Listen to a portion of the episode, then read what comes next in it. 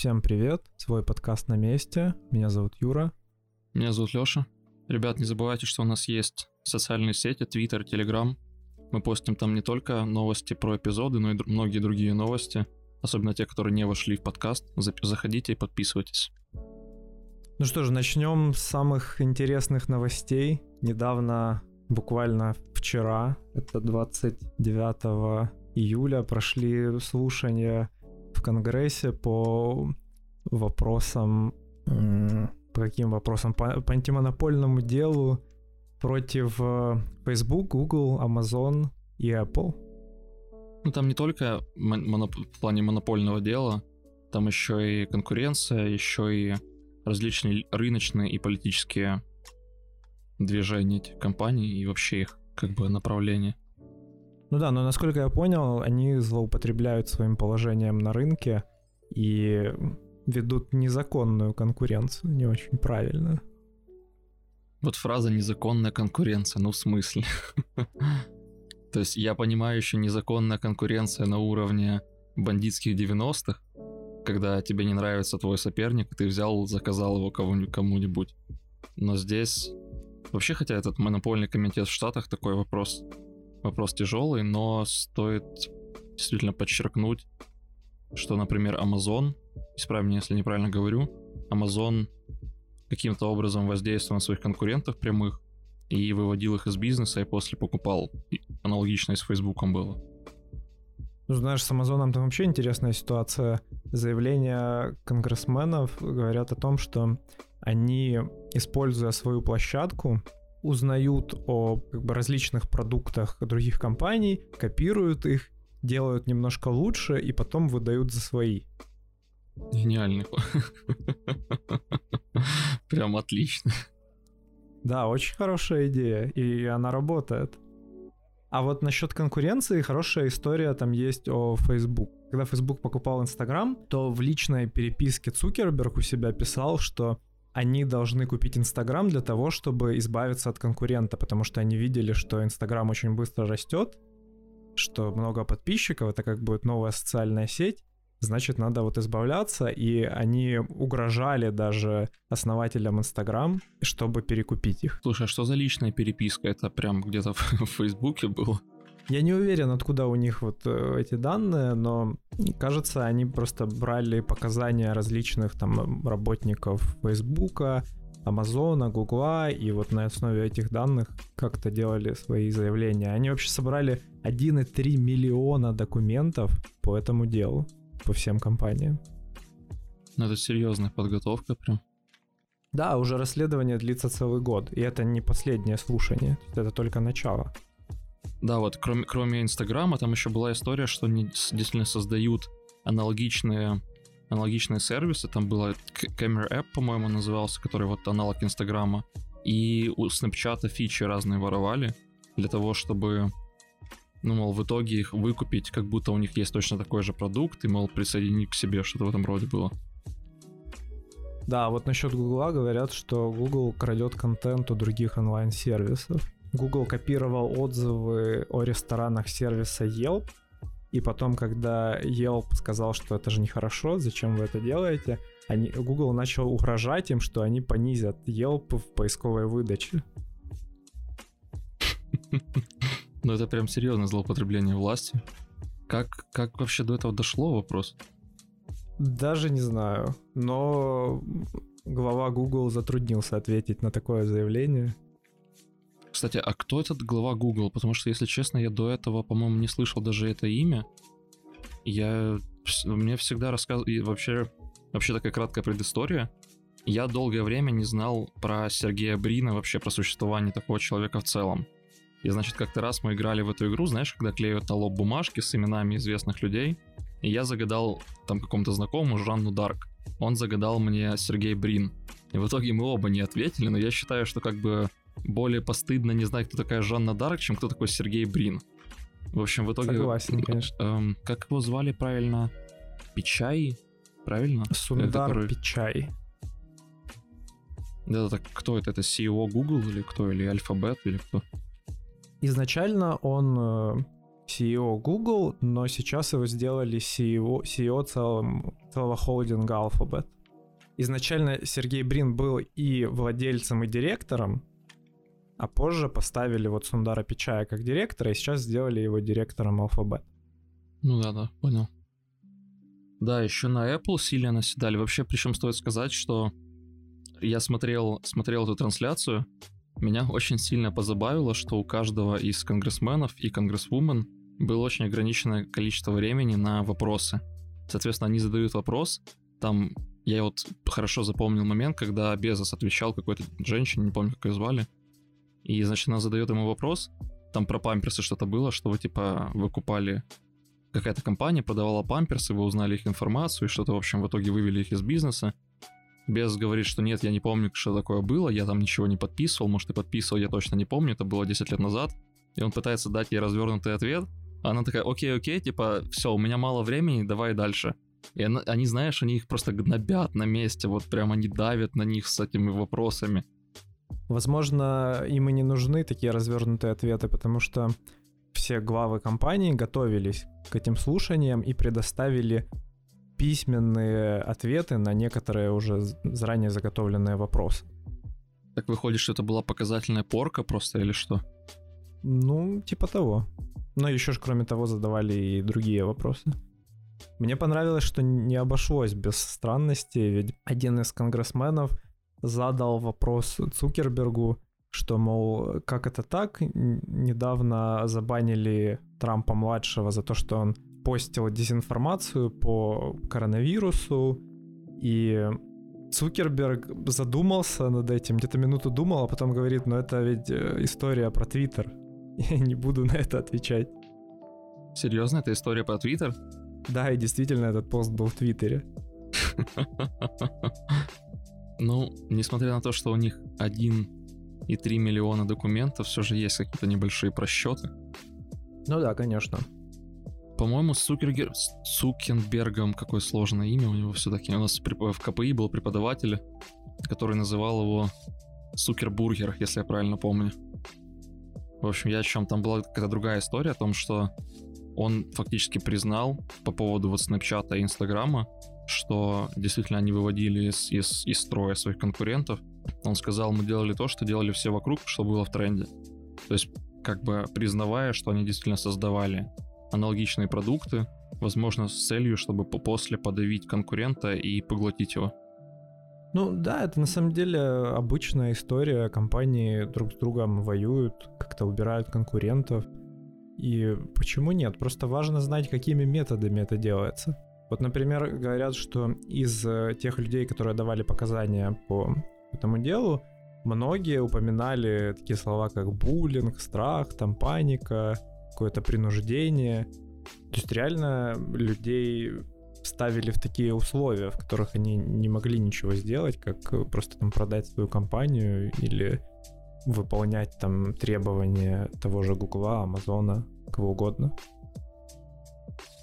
Я сильно-сильно сомневаюсь, что там было, были какие-то физические угрозы, конечно, но то, что они могли каким-либо образом воздействовать, давать дезинформацию в своих личных продуктах, или там, например, вот как Google, как ты говоришь про Google, что они бы снизили в поисковом запросе, вот, вот это, в принципе, могло бы быть. У них очень много таких рычагов воздействия, по идее. Тот же Facebook мог так много мог нагенерировать просто так много каких-то постов или там чего-либо угодно о том, что все хреново, что там, или, например, повышать в каких-то эм, в, в каком-то там ранге посты, где люди на, критикуют такой-то продукт, и в итоге так, таким образом подрывать авторитет. Ну, посмотрим, что будет дальше. Это ведь не последнее слушание. Наверняка будут какие-то другие клевые новости. Да, да, это, по-моему, это был только первый день, ожидается, по-моему, еще сколько, три, мне кажется, или четыре слушания. Четыре, кажется. Я... По-моему, четыре, да. Насколько я, кстати, заметил, меньше всех, кажется, досталось Apple. Против Apple было, было, был разговор о том, что они ставят огромную комиссию, и все разработчики Apple, э, все разработчики под iOS, они ведь, кроме как через App Store, не могут распространять свои предложения и они ставят там 30% комиссию. На что, на что Тим Кук ответил, что некоторым разработчикам доступны более низкие ставки. Более того, у всех есть выбор, покупайте андроиды и делайте там, что хотите. Ну да, конечно, Apple не занимает все-таки такую большую позицию на рынке, как тот же Google или Amazon. Хотя и Amazon даже не так и важен, мне кажется, потому что есть действительно большие монополисты типа Walmart. Слушай, ну имеется в виду ведь онлайн шопинг. В онлайн шопинге я думаю, что Amazon наибольший в мире. Скорее всего, может там в Китае что-то есть, но я не знаю. Ну да, похоже на то. Вообще мне не совсем понятно, для чего все-таки проводят эти слушания и чего хотят добиться. Скорее всего же их не засудят и не смогут предоставить достаточное количество доказательств в каких-то нарушениях, чтобы прям нанести ущерб этим компаниям. Слушай, но были какие-то ограничения на оказанные Microsoft в, если мне не изменять память, нулевые года и конец, конец 90-х. Э, и там какие-то действительно были внесены ограничения на, на компанию. Вот, собственно, опять-таки Конгрессом. Но я боюсь соврать, какие, честно. Я знаю, что такое было, но вот точно не скажу, что конкретно, о чем конкретно был разговор. А, и еще на AT&T. На самом деле хотелось бы видеть, конечно, здоровую конкуренцию в этом деле, потому что сейчас такие вот IT-гиганты действительно не дают развиваться маленьким крутым стартапам. Так, переходя, наверное, к другим маленьким крутым стартапам, собственно, был запущен очередной очередная ракета с очередным ровером на Марс. Это ведь сегодня был запуск, правильно? Да, сегодня был запуск. Запуск, как всегда, красивый, очень здорово. Мне очень понравилось видео, которое было выпущено НАСА где-то примерно в начале месяца, если мне не изменяет память, о том, что эм, было запущено столько роверов, там Curiosity, Insight, э, Spirit, э, Opportunity и много-многие другие. И там мальчик, который победитель победитель какого-то соревнования по названию для роверов, он читал свое эссе, и вот он зачитывает, что были, были названы роверы таким-то образом. И все, все эти названия — это ведь на самом деле человеческие качества. И все, чего нам не хватает, если мы называем роверы этими человеческими качествами, это настойчивость собственно, perseverance. Прям супер, супер и видос очень красивый, и мальчик красиво написал всю эту историю. Вот. Что ты можешь рассказать про Perseverance вообще? Слушай, еще по поводу истории, НАСА действительно умеет делать такие вот красивые видосики, красивые истории. Но ведь это все не настолько круто, потому что было ну да, куча да. других роверов, которые назывались и по-другому. И, и много даже было, как они же, когда выбирают имя для ровера, они часто проводят различные голосовалки, там программы, и вот когда выбирали имя для Opportunity, проводили, кажется, голосование в колледжах или в школах американских. И вот это чисто рандомно дети выбрали Opportunity. То есть на самом деле это же не спланировано, просто вот так красиво получилось. Они ну так отдают. совпало. На самом деле миссия очень крутая, потому что они хотят собрать образцы грунта, чтобы потом вернуть их на Землю и исследовать. Это все будет происходить в кратере Эзера, и, судя по исследованиям, на месте вот этого кратера когда-то была дельта марсианской реки. То есть, возможно, там остались какие-то вот такие м- следы жизни или каких-то там элементов воды, не знаю, чего угодно, но явно это интересно. Да-да, и многие вообще говорят, что основная цель, что глобальная цель этого, этого ровера конкретного в том, чтобы попытаться найти какие-то доказательства, доказательства внеземной жизни. По крайней мере, все те статьи, которые я читал, они так преподносят эту идею. Еще одна важная часть миссии — это автономность этого ровера. Раньше роверы были рассчитаны примерно на год автономной работы, а Perseverance, он гораздо автономнее и может даже двигаться без постоянного управления человеком. Потому что сигналу нужно где-то 22 минуты, чтобы дойти от Марса до Земли. Выходит, если мы просто дадим этому роботу зрение хорошее и алгоритмы, которые помогут ему двигаться, мы сэкономим кучу времени на его передвижение. Там один из ведущих разработчиков писал, что если эм, ранее марсоходы могли проходить, самое большее расстояние, которое проходил марсоход, было 219 метров, то они готовы держать темп в 200 метров каждый день с, с, господи, с Perseverance. Слушай, я, я не совсем понял вот это заявление, потому что ну, тот же Opportunity на данный момент прошел уже больше 60 километров. Поднялся даже на гору какого-то кратера на 165 метров вверх. И вот э, как... Ну вот я прям смотрю на цитату. Черт знает, может это как-то... Ладно, может это вырвано было из контекста, не знаю. Интересна другая история что они встроили алгоритмы машинного обучения туда, для того, чтобы, вернее, компьютерного зрения, если быть точным, для того, чтобы как раз улучшить его, его передвижение. Соответственно, чтобы он находил какие-то там камни, булыжники, куда он может поехать, куда не может, чтобы он таким образом выбирался из тупиков, который сам зашел, ну и был в целом более автономным и самостоятельным, скажем так. Вот, из-за чего, собственно, и про, про него пишут, что это машинка с автопилотом, первая машина с автопилотом на Марсе. Потому что очень похожие, хоть и гораздо более сложные алгоритмы используются в тех же Теслах, например, или других машинах с автопилотом. Слушай, для меня удивительно, что такая система вообще работает на процессоре, который считался бы высокопроизводительным где-то в 97 году. Потому что там частота 200 МГц, 2 ГБ флеш-памяти, 256 мегабайт оперативы. И э, как там запускать какие-то сложные алгоритмы, я вообще понятия не имею. Слушай, мне вот интересно чисто. Там Apple Watch, например, он более производительный, чем, чем вот эта вот машинка. Сто процентов более. Должен быть более, ну да, да. Большая проблема с этим, что люди хотели бы отправить туда более производительную машину, но так как требуется больше транзисторов на плате, более такие платы более подвержены космической радиации, а значит они будут чаще выходить из строя.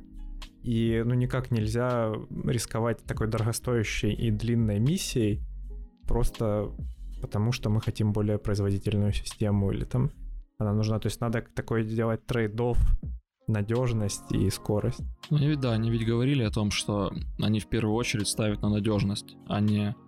Там даже не трейдов. Я вот где-то где буквально, когда готовился, видел прямую цитату от... Эм, ну, тоже от кого-то из руководителей, что в первую очередь их беспокоит надежность всей системы, чтобы она там продержалась, потому что малейшая ошибка, и все может загнуться, и миссия, которая готовилась так долго, которая летела туда ну, вернее, летит сейчас уже сколько, 8 месяцев она будет лететь, если я правильно помню. Думаю, да. По-моему, в феврале 21 года, если я не ошибаюсь. Ну, то есть чуть меньше, видимо. А, соответственно, миссия, такая длительная миссия может загнуться просто буквально за одну ошибку. Так что я с ними прям полностью согласен, что лучше поставить туда какой-то компьютер допотопный, который будет чуть надежнее, чем что-то помощнее. Еще, еще подозреваю сильно, что люди, которые делали туда алгоритмы компьютерного зрения, ох, они задроты. Там, там такая высокая оптимизация, там это просто космос, я думаю. Мне даже и не снилось до такого уровня дойти, чтобы... То есть я неплохо, я неплохо знаю, как это все работает, откровенно. Я, в принципе, умею, я умею писать на плюсах, я оптимизировал всю эту историю для, для девайсов. Но запустить на таком компьютере систему компьютерного зрения, я даже не подозреваю, что там. Скорее всего, там математический алгоритм, а не нейронные сети. Но тем не менее, это все равно вычисление, это все равно сложно, это все равно нужно оптимизировать. Ну да, но там ведь не требуется очень быстро обрабатывать информацию, потому что этот ровер за раз может проехать там 3-4 метра, это, наверное, максимум такой. И ему достаточно постоять, все проанализировать, как-то посчитать и, и чуть-чуть проехать. Поэтому нужно вложиться, чтобы эта система работала на, на таком железе, но, возможно, и это не так сложно, как мы себе представляем. Они, кстати, еще говорили, что внедрили специально второй компьютер, который возьмет на себя роль водителя, и будет один, который будет решать, куда ехать, насколько я понял, а второй, собственно, водитель, как туда доехать.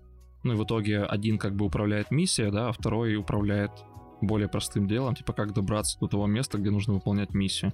И, соответственно, теперь не будет... Ну, они могут параллельно это выполнять, и не будет задержек. Есть, соответственно, это еще ускоряет работу ровера и его перемещение. Слушай, мне еще понравилось, что часть его миссии — это запуск маленького вертолетика на Марсе. То есть по ходу, по ходу миссии он, он выгрузит этот маленький вертолетик, отъедет, и тот взлетит и будет там пытаться как-то летать, и наверняка собирать какую-то там телеметрию, еще какие-то данные. Но это супер прикольно. Это первый полет на Марсе. Да, это прям здорово. Так, и кстати, кстати, вот раз заговорили уже про, про Марс и все прочее, нельзя не упомянуть Маска. А не так давно, исправь меня, если, в общем, не прав, не так давно он где-то писал о неком правиле цепочки команд. Да, это старая новость. Еще в 2018 году он э, делился прогрессом компании и упомянул там такую вещь, как э, цепочка команд. И в чем дело? Говорит, что если компания хочет сохранить свои лидирующие позиции в какие-то времена кризиса или большой нагрузки на производство, то коммуникации должны проходить по самому короткому пути для того, чтобы достигнуть цели. То есть э, мы должны эту цепочку команд постоянно убирать. То есть любой руководитель, который эту цепочку команд хочет установить, будет уволен из Тесла. Прям так радикально? Да, да, вот настолько. Я, кстати, читал действительно про Теслу много негативных отзывов в плане устройства ее работы и там жесткости руководства и прочих таких вот вещей. О том, что Маск может отправить тебе какое-то письмо там в 2 часа ночи и нужно отвечать на него, что-то в этом роде. Но не берусь, честно, подписываться под этой фразой, потому что читал об этом, наверное, года два назад. Может быть, это уже не так, может, это было и не так, и это просто злые языки. Ну, я, я слышал, что это такое, что, мол, люди вот в стрессовой ситуации находятся на производстве, но, скорее всего, это оправдано, потому что Tesla показывает сейчас достаточно хорошие результаты. Так а что подробнее про цепочки команд? Как это вот, например, эм, ну, скажем, если какая-то украинская компания, предположим, не знаю, циклом какой-нибудь, вот решит, решит задействовать у себя эту теорию, как, как они вот сделают это? Ну, понимаешь, Самое очевидное, это нужно просто сократить количество людей, которые участвуют в передаче какой-то команды. Не нужно там от менеджера к менеджеру это все делать, потому что явно где-то будет bottleneck, где-то поменяется смысл, поменяется тон этой команды какой-то, может это просто затянуться на, на месяцы, и потом в итоге это явно отражается на качестве продукта, качестве либо системы, которые разрабатываются. Тем более сейчас, когда мы все работаем удаленно, нам гораздо проще связаться с кем-то. И зачем вот устраивать непонятные такие передачи сообщений через кого-то там третьего, если можно просто там позвонить в Zoom, не знаю, написать в Slack, то что угодно. Это гораздо ускорит работу. Я когда прочитал, ждал чего-то более революционного, чем очень простую идею, которую все плюс-минус разумные люди пытаются всегда использовать потому что сломанный телефон, он никогда не работает, он на то и сломанный. Так понимаешь, идея в том, что как раз все и не пытаются использовать. Все придерживаются вот этой иерархии на работе, какой-то там, что ты ты обычный программист, ты должен там обратиться к менеджеру, или ты там менеджер высшего какого-то звена, ты должен обратиться к менеджеру низшего звена, который это передаст своему менеджеру, а тот потом кому-то, какому-то разработчику. И это все затягивается, и постоянно возникают какие-то проблемы. Казалось бы, очевидно, но такая вот субординация в больших компаниях. Слушай, это вот как раз к разговору про Лалу и про книгу, которую мы будем сегодня обсуждать и обсуждали в позапрошлом эпизоде. Опять-таки, это вот это очень похоже на янтарную структуру, на большую цепочку, большую иерархию, и сигнал спускается сверху вниз, он из- видоизменяется на своем пути, и в итоге доходит какой-то вообще ущербный. Ну вот, ну, мне кажется, это реалии большинства компаний сейчас. Да, пожалуй, да. Так, слушай, звучит так, как будто Маск потихоньку подводит, или уже, может быть, даже подвел свою компанию или компании к такой бирюзовой парадигме. Ну, я, кстати, не уверен, как у них там все это происходит. Ты думаешь, что там прям все такие идейные и работают не, не думаю, не думаю. в одной команде? Не, честно, не думаю. То есть я готов поверить, что там есть четко сформированные команды, и у них есть, э, ну, внутренняя структура, они там сами собой управляют почти полностью. но мне почему-то тяжело верится. Тяжело верится, потому что вот по ощущениям о Тесле и о том, что я там где-то улавливал, читал и прочее, они будто очень жесткие в плане того, что у нас много сроков, мы все колбасим, работаем очень много и опаздываем постоянно. Я думаю, что в таких условиях просто не зарождается вот такая самоорганизационная структура, которую мы обсуждали. Ну да, очень похоже. Для меня такие структуры Но, может быть, это я вообще прав, как конечно. единороги мира компаний. Ну, оно, видимо, примерно так и есть, но я предлагаю обсудить это уже чуть попозже, уже когда дойдем до книг. Ну да. Кстати, про компании. Недавно мы обсуждали уже новость о том, что студия Лебедева больше года выдавала искусственный интеллект за реального дизайнера, но недавно выяснилось, что есть еще один американский стартап Scale Factor, который 6 лет делал совсем наоборот. Он э, уверял клиентов э, в бизнесе, что разработанная программа, она может полностью взять на себя всю бухгалтерию компаний. И инвесторы вложили в это деньги, а потом оказалось, что все расчеты ведут бухгалтеры. Боже. Причем там же вложили, по-моему, 100 миллионов. Да-да-да, и, ну, кажется, даже больше. Это только венчурные фонды вложили 100 миллионов, а еще есть такие независимые вложения от различных людей. Ну, еще же были деньги от клиентов, собственно, в итоге до хрена денег просто подняли. Меня насмешило, что там какие-то клиенты, клиенты Филиппи, вернее не клиенты, а что компания, это Scale Factor, она аутсорсила в какую-то другую компанию на Филиппинах, собственно, весь бухгалтерскую, всю бухгалтерскую историю, а те с ошибками возвращали. Причем не просто там, знаешь, одна ошибка, а их там до черта было до той степени, что э, клиенты, которые в конце концов отзывались о Scale, Scales господи, Scale Factor, вот, писали, что там все переходилось, все приходилось по новой делать, что это все было просто жутко хреново, неправильно и прочее. Да, люди нанимали бухгалтера, который дополнительно еще и перепроверял то, что делала как будто бы эта программа. И вот это на самом деле распространенная стратегия в компании, когда ты притворяешься, пока не получится что-то на самом деле. То есть они, они действительно разрабатывали программу, которая там пыталась управлять бухгалтерией, но у них абсолютно ничего не получилось, и это очевидно, потому что ну, невозможно учесть все нюансы бухгалтерии, потому что это все отличается от э, как бы, среды, где, где работает компания, и для кафешки это одна бухгалтерия, а для интернет-магазина это другая бухгалтерия, она абсолютно отличается, она сложнее. И в итоге получилось даже, что программа делала какие-то там отчеты, но потом вот эти филиппинцы их перепроверяли, все равно делали ошибки и отправляли клиентам. И представляешь, по заявлениям этой компании управление бухгалтерией должно было происходить чуть ли не в реал-тайме. Там вот все настолько должно было быть круто, что ты вот обратился к этой программе, и она тебе сразу выдала ответ там по, по любой твоей проблеме в бухгалтерии. А в реальности же люди просто получали отчеты раз в месяц. Ну вот как раз когда филиппинские бухгалтера отработали, тогда и получали. Ну да, действительно. Охренеть просто. Там перечень, перечень вен, венчурных фондов, которые вбрасывали туда денег и инвесторов, он просто супер длинный. И это громкие имена. Вообще основателя компании зовут Курт Ратман.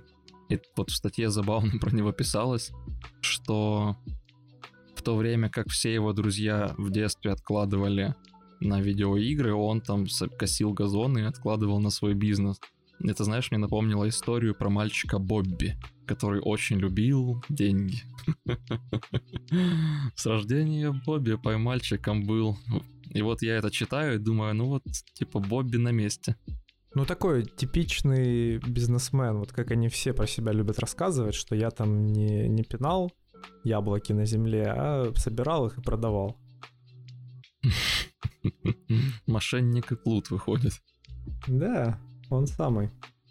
Много чего они рассказывали, и в конце концов спрыгнули на то, что начался коронавирус, а, а к тому моменту от них и так уже уходили клиенты, причем процесс ухода клиента, он тоже был сумасшедший. потому что клиенты в конце концов очень много информации распро- распро- распространяли о том, что все работает плохо, и вообще там вы обманываете. В итоге, насколько я понял, они вообще пытались некоторых клиентов покупать, мол, мы вам возместим все убытки, а вы подпишете какой-то договор о неразглашении. Но вот какая-то женщина, забыл, как ее зовут, честно, она давала интервью Forbes, она рассказывала, как там все происходило, сколько а, Линси, э, Линси Райндерс, вот, давала интервью Forbes и, в общем, рассказывала о том, что что же так плохо происходило, что она думала обо всем этом, максимально там пыталась распространить эту информацию. Слушай, говорят еще, что они даже заключали незаконные сделки с различными компаниями. Не, ну чё уже, как поиграть так по-крупному, понимаешь? Ну, конечно, да. Они договаривались на большую сумму денег, на, на сделку, говорили это вот своим селзам, те устраивали прямо вечеринки, что вот, это все круто, наконец-то, куча денег. А потом через несколько недель оказывалось, что это все незаконно, денег нет, и непонятно, что делать дальше. Помнишь, была где-то два или три года назад вышла книга, называлась uh, Bad Blood или как-то так. В общем, про, про девушку, девушку, которая создала стартап, который должен был по буквально капле крови, там очень-очень маленькому количеству крови, проводить анализ, очень полный анализ крови. Что не делается сейчас так. Она говорила, что это может сделать буквально там, типа, через устройство на телефоне. В итоге она создавала эту ширму, распространялась очень много об этом, выступала с всей этой историей. Но на всех презентациях ответ всегда был заготовлен заранее, захардкожен. В итоге это стало таким большим примером крупного обмана вот в стартапах с хорошей идеей, но жуткой реализацией и вот с такими бизнес, бизнес-людьми, бизнесменами и бизнес-вумен, которые вот хотят заработать много денег, у них есть какая-то идея, они вообще ни с кем не считаются и могут пойти на что угодно. Что-то там приобрело, что-то себя, вернее, отобразило в какой-то книге, которую говорят, что очень хорошая. Кстати, вроде бы было бестселлером, но я не читал, честно. По-моему, в переводе называется «Дурная кровь», но вот не помню, как, как в оригинале. Тут, конечно, не такой большой размах, как там был, но все же история практически один в один. Сервис предложили решение, которого не существует, набирали денег, за это время пытались сделать решение, которое, очевидно, если бы и получилось, то было бы хуже, чем они обещали. Ну вот. Да, хотелось бы, чтобы таких стартапов было поменьше. Все-таки поднимались те стартапы, которые действительно помогают людям. И Pornhub этому может помочь. Да, я, кстати, слушай, он- вот шутки шутками, но я раз за разом, когда слышу какие-то новости про компании, я ни разу не слышал плох- плохих новостей про Pornhub, как про компанию. Там были какие-то новости про то, что у них появляются там какой-то child content или что-то вот, ну, вер- вернее, эм, типа растление малолетних, видео с какими-то там изнасилованиями, ну, в общем, типа стабильная какая-то херь, которую вы увидите там на, на порно-сайте, да, но они как бы стараются это блочить. Но как, как компания, они выступают просто с такими иногда странными вбросами, вот вещами, которые кажутся вбросами. Начался коронавирус. Ребята сказали, что дадут там всем премиальную подписку по всему миру. А вернее, сначала в Италии, потому что там было совсем хреново, потом по всему миру. И взяли и дали эту подписку. Потом коронавирус продолжается, бизнесы, малые бизнесы страдают, они говорят, что мы будем, типа, принимать малые компании и помогать им рекламой. Типа, мы будем публиковать рекламу у себя на сайтах абсолютно бесплатно, если я правильно помню, там на сумму, типа, миллион, миллион долларов, кажется, реклама для компании. А вот тут написано, что um, one, one billion expressions, а, вернее, не миллион, а миллиард для эксклюзивно для малых бизнесов где угодно. Вот. Если у вас компания меньше, чем 100, 100 рабочих, вы можете подаваться на эту, эту забавную штуку. Слушай, ну ведь идея прям клевая. Это выигрыш для обеих компаний. Ведь Pornhub получит себе новых клиентов, и та другая компания получит себе других новых клиентов. Что, в принципе, как бы удовлетворяет и ту, и другую сторону. Ну, понятно, что Pornhub здесь не занимается как бы чистым альтруизмом. И вообще чистый альтруизм как понятие такой вопрос спорный. но, слушай, они делают действительно объективно хорошую вещь, приятную для малых бизнесов, приятную для обычных людей, как, там, как ты, я или какие-то там люди, которые, знаешь, кофе продают, которые магазины открывают, там, одежды торгуют, что угодно. Как раз те компании, которые компании-гиганты из нашей, нашей первой темы в чем-то подавляют. Во многом подавляют на самом деле. Слушай, ну с другой стороны, люди ведь на Pornhub заходят не, не за рекламой. Вот представь себе, ты, ты зашел туда по как бы нужной цели, а тебе показывают какую-то кофейню рядом с домом. И ты как бы сделал дела и подумал, ну пойду-ка я кофейку жахну. Слушай, ну а что нет? Я ну, больше представляю себе ситуацию, вот вспоминая про Безоса и тот разговор с Конгрессмувом по поводу какой-то компании, которая торговала подгузниками, я больше представляю себе, что там будет реклама подгузников. И это даже забавно в каком-то роде. Ну, в общем, я к чему? Ассоциации. Я не знаю, почему так, это просто какие-то странные действительно ассоциации. Меня сильно насмешило, как это все называется. Порнхаб просто не мог, не мог не пошутить на эту тему. В общем, они назвали это Big Package.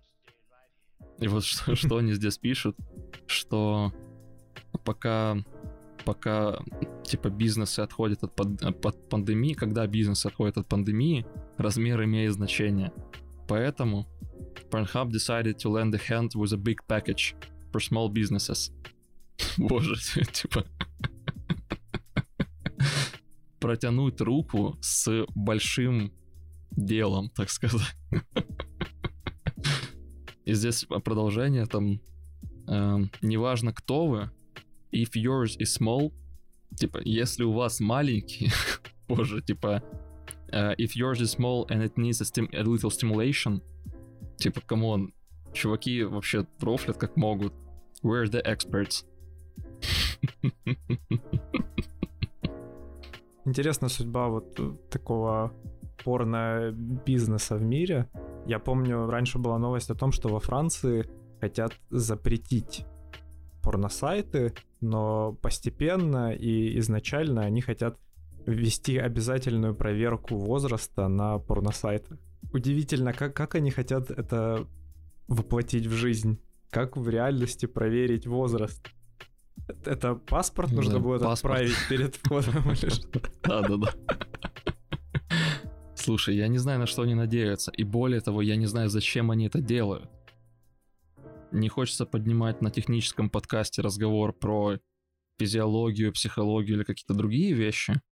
Но я уверен, что в мире, наверное, все сексологи скажут, что смотреть порно это норм, и вы занимаетесь какой-то ерундой, когда на государственном уровне говорите, что смотреть порно это плохо, поэтому мы его заблочим. Да и знаешь, ведь чем больше ты это будешь пытаться блочить, тем больше интереса это вызовет. И в да. любом случае, тот, кто хочет туда зайти, он найдет себе способ. Зачем это ограничивать? Еще многие, кстати, говорят, что порно, просмотр порно увеличивает уровень насилия и, ну, уровень, типа, изнасилований. Я вспоминаю новость о том, что когда какие-то люди писали, что, мол, жестокость в играх повышает, повышает уровень насилия в реальной жизни, а потом какие-то ученые приводят исследования, социологи, приводят исследования, что совершенно наоборот, что люди выпл- выплескивают свой гнев в видеоиграх и становятся спокойней. И я вот думаю, что, ну да, типа, наверное, так это и работает. Соответственно, если вы сейчас заблочите порносайты, вполне может быть, что по городу будет ходить много неудовлетворенных людей, которые захотят наброситься друг на друга. И это неважно, это мужчины или женщины будут. Ну да, вполне возможно. Я, кстати, вот э, история про насилие в видеоиграх, я всегда вспоминаю, как в Америке был очередной случай, когда в школе расстреляли детей, и все сразу начали говорить, что как это так, какое горе, вот надо запретить оружие в Америке. И сразу же все американские политики начали говорить, да нет же, оружие здесь ни при чем. Это же ярость в видеоиграх, вся вот эта кровь и насилие. Надо запретить видеоигры, вы не понимаете. Понятненько.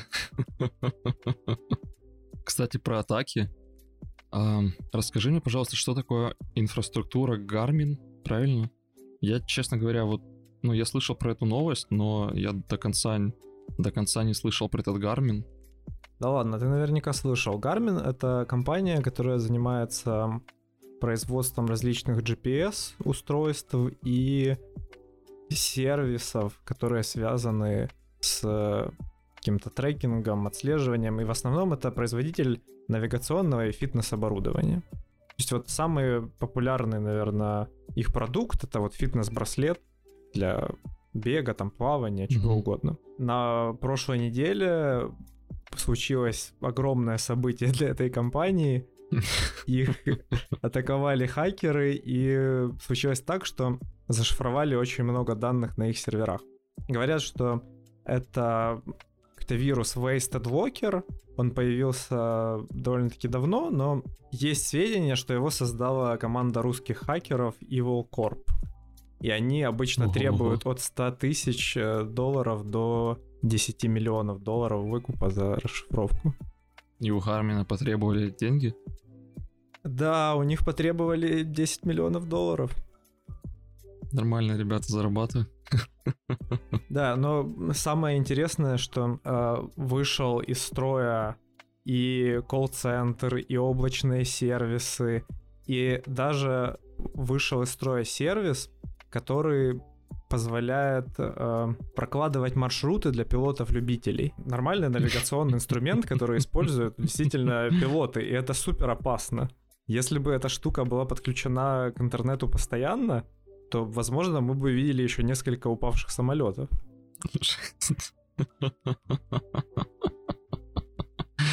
Так и что там, они собираются заплатить? А вообще, не, сначала, как это произошло? Ну, говорят, что у Garmin есть производство на Тайване, и вот где-то в этой инфраструктуре произошел взлом, и хакеры попали в сеть внутреннюю компании, и там запустили этот вирус, который все зашифровал.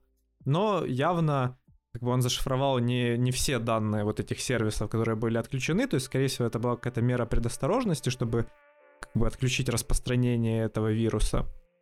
Но непонятно, как они точно прям туда попали, как этот вирус распространился, но, скорее всего, это была какая-то такая направленная атака, подготовленная, потому что случайно такие вещи редко происходят. Так а что, сами Garmin, они как-то уже получается у них разблочить свое устройство? Ну да, на сервис. этой неделе уже большинство сервисов доступно, и уже браслеты все синхронизируют там с облаком, сервисы навигации эти почти сразу запустили. Я не пользуюсь, но есть множество сервисов, вот, которые работают, но есть нюансы, потому что они не на полную мощность работают, это до сих пор медленно. Некоторые говорят, что вот синхронизация данных между браслетами Garmin и есть такое приложение для бега Strava, оно может э, идти где-то неделю. И это вот в связи с атакой, правильно? Из-за того, что заблочены, видимо, какие-то сервера все еще да, и сервисы. Да. Потому что они еще до конца не восстановились, и они исследуют вообще ситуацию. Пока непонятно, как будет от этого ходить. То есть я так понимаю, что они не стали платить, правильно? А сами разблочили каким-то образом. Типа мы не ведем переговоры с террористами, но сильно. Идея в чем, что даже если ты заплатишь, то вряд ли тебе что-то разблокируют, потому что требуют платить на анонимный кошелек в биткоинах и никакой информации про злоумышленников нет. То есть, скорее всего, тебе никакого ключа разблокировки не дадут. Просто скинешь Может, деньги. Может, Робин Худы там. Типа честные, честные преступники. Вообще хороший вопрос э, вот инцидентов таких, потому что это не, не первый раз уже, и интересно, как компании собираются этому противостоять. Слушай, ну мы много раз уже с тобой обсуждали атаки и защиты. Атаки будут существовать, защиты будут пытаться пытаться развиваться, чтобы защищаться. Как бы, прошу прощения за тавтологию, но все же. Меня интересует другой момент, что таких атак как будто становится больше. И знаешь, мне это все больше и больше напоминает какой-то киберпанк. Потому что, ну вот, есть даже какая-то организация, которая заблочила другую организацию и требует у нее выкуп. Это уже не террористы там в самолете, которые нам нужны два вертолета, там машина и миллион долларов. Не-не-не, это типа другие ребята, это уже все, другой сорт. Это не мафия там где-то в Сицилии. Эти чуваки сидят на другом конце мира, либо они сидят у тебя вообще под офисом, ты не знаешь, кто это такие, ты не знаешь, какие у них лица, как они, вообще как их зовут, что они себя представляют. Из того, что мы знаем, это может быть 16-летний пацан, который живет через квартал от компании, которую он заблочил. Вот. Ну, и да, он взял реально. это, сделал и требует денег у тебя в биткоинах на какой-то анонимный кошелек. Я, кстати, слышал, и, вернее, читал какую-то статью про Darknet. Собственно, там можно нанять киллеров, вся эта прочая история, что киллеры тоже сейчас берут деньги в биткоинах на анонимные кошельки.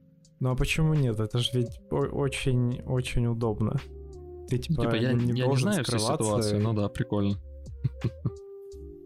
Ну, кстати, насчет Даркнета, все, все знают, что американские спецслужбы давно уже пасут этот весь Даркнет, и это не так секьюрно, как кажется. Не-не, ну это я так вспомнил чисто к слову. Я читал об этом где-то, наверное, года три назад, не меньше. То есть, скорее всего, и тогда все это было, но просто забавный, типа забавный факт. Между прочим, Pornhub тоже платит в этих биткоинах, насколько О, я слышал. Слушай, а как-то у них нет своей криптовалюты еще там, знаешь, какой-то диккоин или что-то такое. Так может, может еще будет. Ну, бы и нет. Ну, смотри, есть же карбованность, правильно? Как бы украинская криптовалюта. Ну, да. Должна да. быть и порнографическая криптовалюта. Но атаки действительно продолжают дальше удивлять, как будто вот ты начинаешь уже жить в эпоху киберпанка.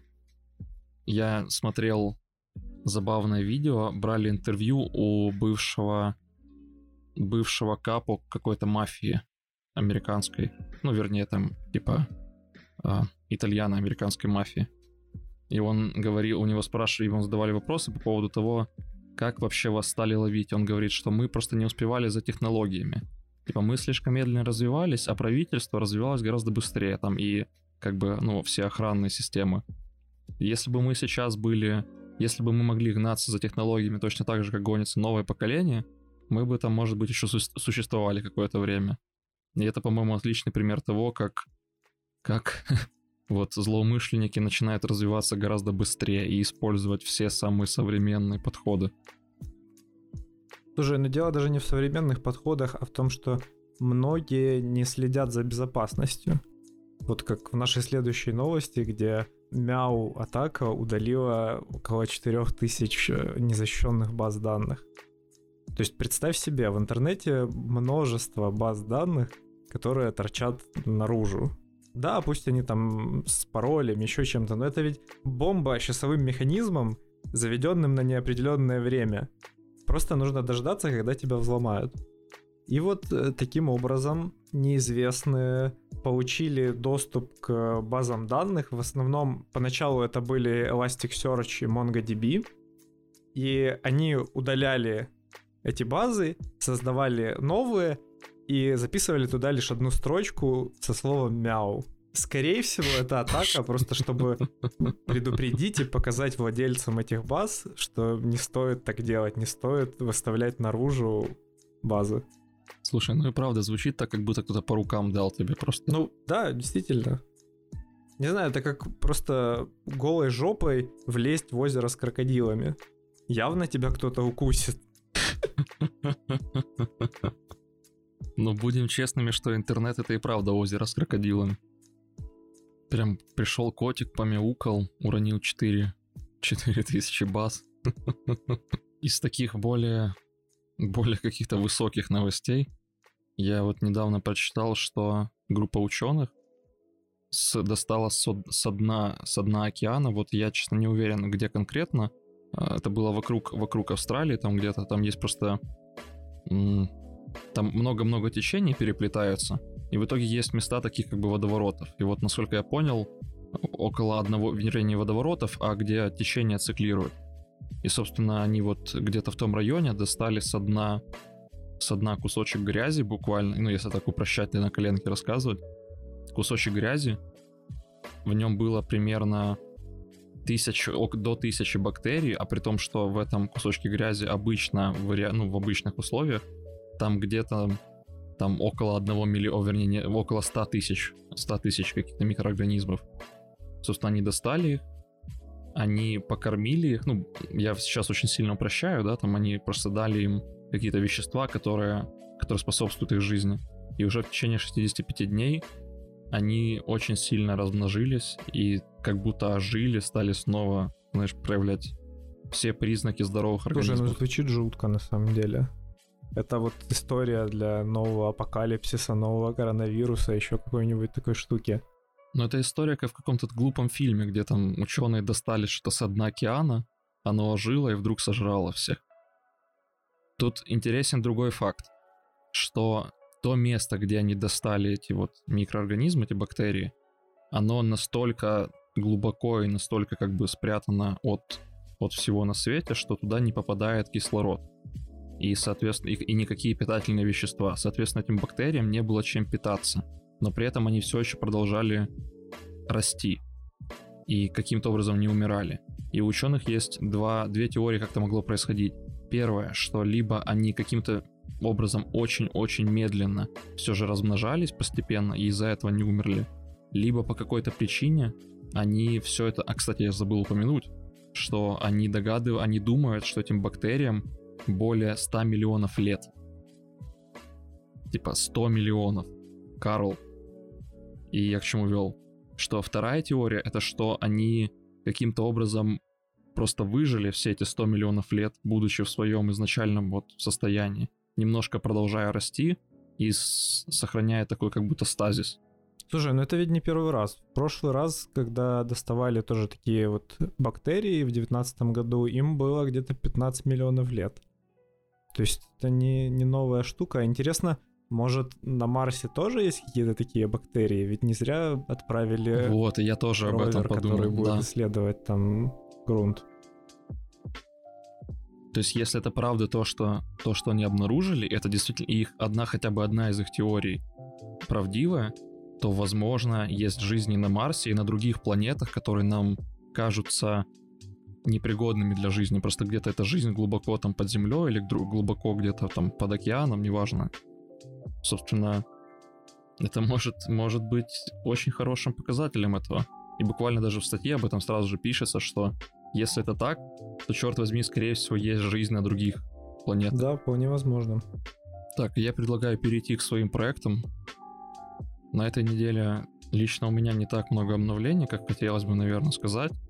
Я продолжаю заниматься каглом. Это Competition Wheat Detection, ну, то есть детекция пшенички.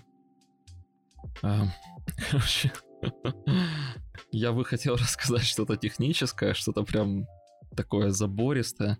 Но правда в том, что я всю неделю игр... просто страдаю от того, что сабмишины не проходят. Там это, это kernel competition, то есть, соответственно, тебе нужно в кернеле все написать, заранить его, он выполняется, и после сделать submit. И во время сабмита в этом конкретном competition, в некоторых других по-другому, но в этом конкретном еще происходит валидация на скрытом датасете. Соответственно, на тестом датасете публичном все у меня отлично работает. Вот я смотрю на, на результаты, великолепно работает, точность супер хорошая. На кросс-валидации, кросс-валидация это, собственно, замера метрик, ну, в контексте Kaggle, да, это, это есть кросс-валидация, есть LB. LB это лидерборд. Кросс-валидация это то, что, то, то, как ты проверяешь качество у себя. У меня кросс-валидация показывает где-то 76, ну там плюс-минус. Соответственно, на LB оно должно падать немножко, это естественно. Но все же, в чем прикол? Когда я делаю submission, прогоняется, прогоняется работа на этом скрытом датасете, и раз за разом одна и та же ошибка. Submission CSV not found. У меня, я тебе да, бросал да, скриншот, там было подряд где-то 10 сабмитов. Вот с этой ошибкой можно сделать 5 сабмитов в день. Я все уже потратил. Я потратил их, причем до 12 утра. Я просто с ума схожу. Реально осталось 5 дней в этом компетишне. Я думал, что я, может, еще что выжму. Там я сделал хорошую, хороший псевдолейблинг. Я сделал там, добавля... начал добавлять миксапы, добавил там VBF, многие другие приколы. И вот тут эта проблема. И я не знаю реально, в чем история. Я уже проверяю все, что угодно. Все работает на тестовом датасете моем все великолепно, вернее на публичном, все замечательно работает. Только я отправляю туда, CSV not found. И даже нет никаких уточнений. Слушай, но это, это ведь не, не в первый в общем, раз. боль, Это, боль. я так понимаю, такая глобальная проблема платформы. У платформы действительно есть проблемы с этим, но зависит от компетишена очень сильно, от организаторов. Как они хорошо подготовились, так, собственно, количество проблем либо уменьшается, либо увеличивается. Здесь вот есть этот спрятанный датасет, который там почему-то может не отрабатывать или может быть что-то другое. То есть банально, там может быть какая-то ошибка, он вылетает, соответственно, файл до конца не откручивается, и, ну, скрипт до конца не откручивается, и, CSV не создается. Но я не знаю, где он вылетает. Я проверил уже все. То есть самое, самое... В чем могла быть проблема? В том, что в этом конкретном компетишене нужно указать для названия картинки пустую строчку, если ничего не, не было задетекчено. Так я указываю. В общем, я страдаю уже, ну, неделю, наверное, вот с прошлого, с прошлой записи, вот я примерно так где-то и страдаю, может быть, там со следующего дня прошлой записи, в общем, не знаю, что получится, может быть, я разберусь, может быть, еще там куда-то вытащу, но я уже потихоньку начинаю смотреть просто на другие компетишены, потому что прям боль, боль и страдания. я надеюсь, у тебя получится, и мы все-таки услышим о хороших результатах к следующему выпуску. Да, потому что было бы прям круто. У меня тоже не очень много новостей на этой неделе, но я успел попробовать Aus Zero. Это такой third-party сервис, который предназначен для разработчиков, и он реализует в приложении аутентификацию, не путать с авторизацией. И вот э, что хорошо, это практически то, что нет вот лага в работе с этим сервисом. Ты прямо сходу все очень легко настраиваешь, есть инструкции, ты по ним быстренько прошелся, накидал там компонент, накидал небольшой код, и сразу есть уже форма входа регистрации, и сразу же можно входить через соцсети. Есть бесплатный пакет, в котором 7000 активных пользователей и несколько вот доступных соцсетей из коробки, что как бы для какого-нибудь подпроекта абсолютно круто и не требует никаких усилий для реализации. И не надо даже создавать каких-то вот этих приложений на Фейсбуке, там что-то менеджить. Это все может сделать любой человек в этом Aus Zero. Есть та же админка, все сильно приятно и к тому же экономит немножко места у вас в базе, потому что можно хранить только идентификатор пользователя в этом Zero и не париться. Ну такой, я бы не стал это юзать на продакшене, но для бы удобно и экономит время. Не, ну звучит надежно. Я бы не стал юзать на продакшене, но нормально. Я, кстати, тоже, когда, по-моему, я буквально раз или два пользовался этой историей и пытался где-то ее встроить еще там на... Ой, ну я еще когда бэкэндом занимался, это вот тогда еще. Ну да, это старый сервис. Но, собственно, с тех пор, как я... Вполне, Да. вполне могло быть. С тех пор, как перешел на Data Science, типа. И перейдем напоследок к своим книгам. Книги, которые мы с Юрой читаем, они чаще всего, вернее, не только технические или общеобразовательная литература, которая так или иначе связана вот с работой в компаниях, там, с организацией, какими-то полезными навыками. И последние два выпуска мы обсуждаем, вернее, в последнем выпуске мы обсуждали Фредерика Лалу. Книга называется... Боже, как она называется? «Основы организации будущее». Откры- или Открывая «Открывая организации Основ- будущего. По-моему, основы организации будет. Ну да, ну не суть. Вот.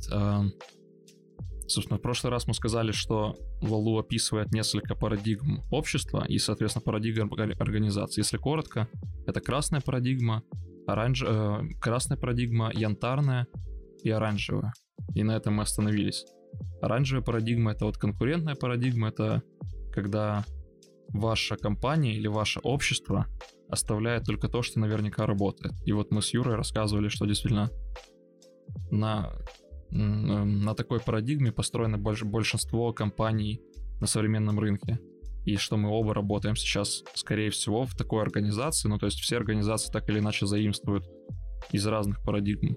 Как расскажи, пожалуйста, про следующую парадигму. Да, следующая парадигма это зеленая. Она такая плюралистическая. Первые зеленые организации, они появились еще в конце, наверное, 1900-х, где-то так, и своего расцвета они уже достигли после войны, вот с началом такого пацифизма. Потому что эти организации, они ставят во главе не там не прибыль, не какие-то особые показатели, а ставят во главе все-таки человека и его точку зрения и взаимоотношения с сотрудниками. Но выяснилось, что такие организации на самом деле не очень хорошо работают, и за счет конкуренции они в основном обречены на провал. Мне понравилось, как Лалу приводит здесь метафору, что если оранжевая парадигма — это машина, которая оставляет только самые полезные вещи, то зеленая парадигма — это семья. Потому что в зеленой парадигме мы все такие дружные, у нас есть какая-то глобальная цель, мы вот... Э, мы, мы там организованные, мы, мы сортируем мусор, мы не едим мясо, и вот, ну вот, собственно, почему и зеленая, наверное, потому что мы все такие френдли, nature и так ну, дальше. Да, зеленый, он скорее о таких вот женщинах, мужчинах, которым не все равно, которые борются за одно какое-то общее дело. Вот, и зеленый действительно сложнее оранжевого, потому что нет какой-то иерархии, нет каких-то таких четких взаимоотношений. Все построено на какой-то личной состоятельности и стремлению к успеху, что очень сложно контролируется, и если нет действительно такой глубокой вовлеченности каждого человека в этот процесс, то все превращается в хаос. Слушай, я бы не хотел сейчас уже переходить на бирюзовую парадигму, потому что она сложная, и мы будем говорить про нее там, наверное, еще несколько выпусков. Но ты, ты работал вот в зеленых организациях или организациях, которые похожи на эти зеленые, плюралистические? Ну вот я работал в компании, которая много говорила о том, что наши сотрудники — это семья, мы хотим, чтобы вы все были там дружны и как будто в семье, но на самом деле это не работает. Это как сразу мем с пиратом, да? Well, yes, but actually да, no. Да, именно оно.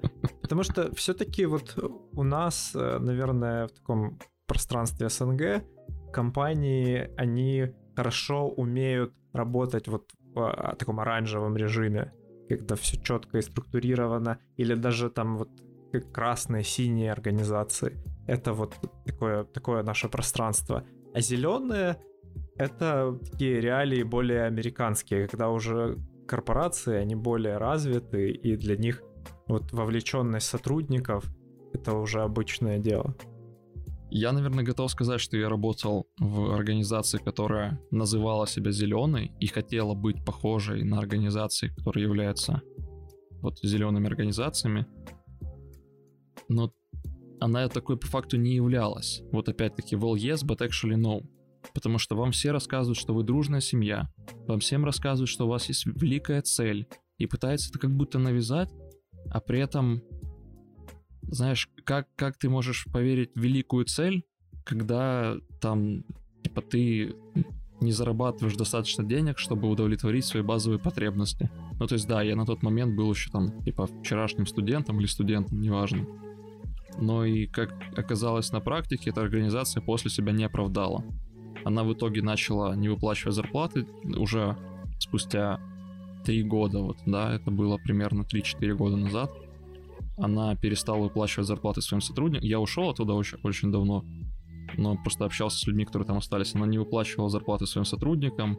Она как-то, знаешь, прижимала людей в итоге, где-то обманывала даже клиентов, потому что они всем говорят, что вот у нас есть биг дата, а на самом деле биг даты нет.